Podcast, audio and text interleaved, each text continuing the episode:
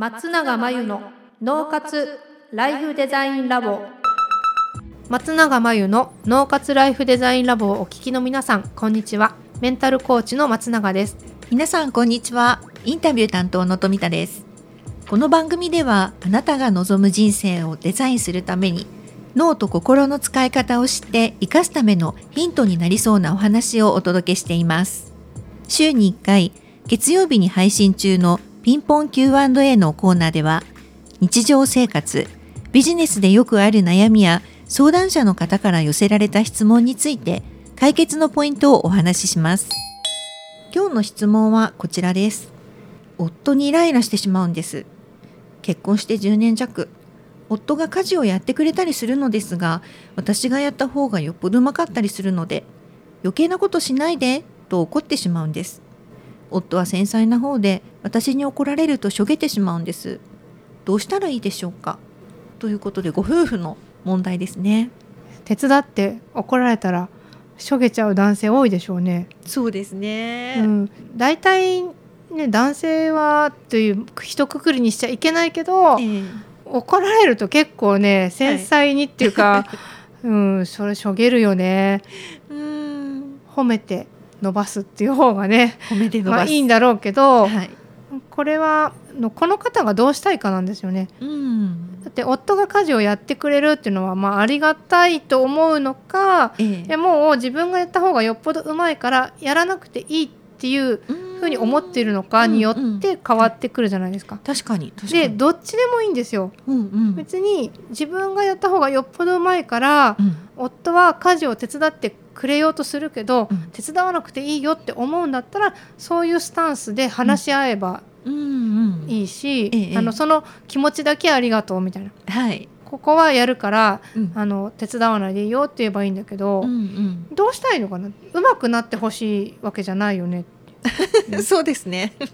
手伝わないでほしい手出ししないでほしいのかなっていうこのどうしたいのかがね、え。ー、よくわからない。この今の質問からだとよくわからないのよね。相談の背景がちょっとわからないんだけど、うん、でもあの怒っちゃう自分が嫌なんじゃないかなって思うよね本当は。このイライラどうして自分が夫にイライラしちゃうのかが分からなくて、うん。うん、夫にイライラしちゃってなんかイライラされてる夫がかわいそう、うんうん、だけど自分もどうしていいか分かんないってなるとこれ、うん、家事を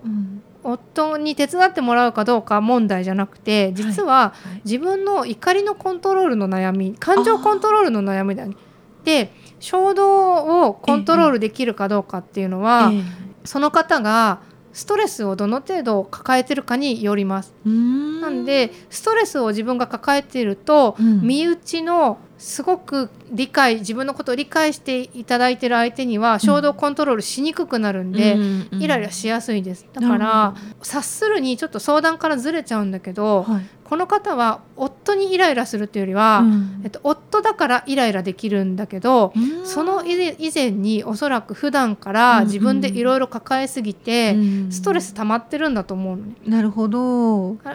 物理的なことで言うとセロトニン不足とか、うん、睡眠不足とか、うん、いろいろあるんだけど、うん、でもそれって多分抱え込む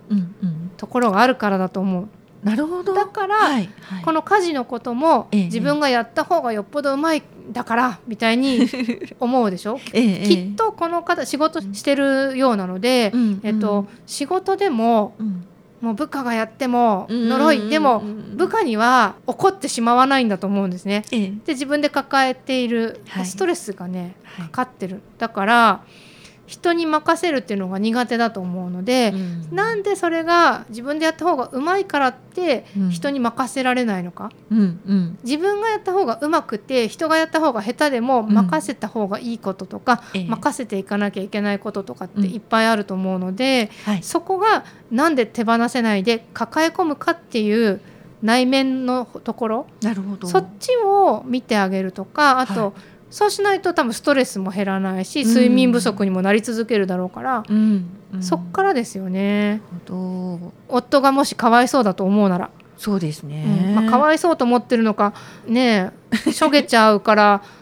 どうしようと思ってるのかあれだけど。そうですね、はい、では松永さん今日のポイントは？抱え込みすぎる自分とまず向き合おう。ということで以上ピンポン Q&A のコーナーでした脳活ライフデザインラボ。あっという間にエンディングのお時間です。最後に松永さんの活動について教えてください。最高の働き方が見つかる脳と心の使い方。というテーマの対談動画を無料で公開しています。仕事のモヤモヤを解消し生き方と働き方に一貫性を持たせるためのヒントがきっとつかめるはずです。概要欄に URL を載せていますのでぜひ登録してみてくださいそれでは次回の脳活ライフデザインラボでまたお会いしましょう。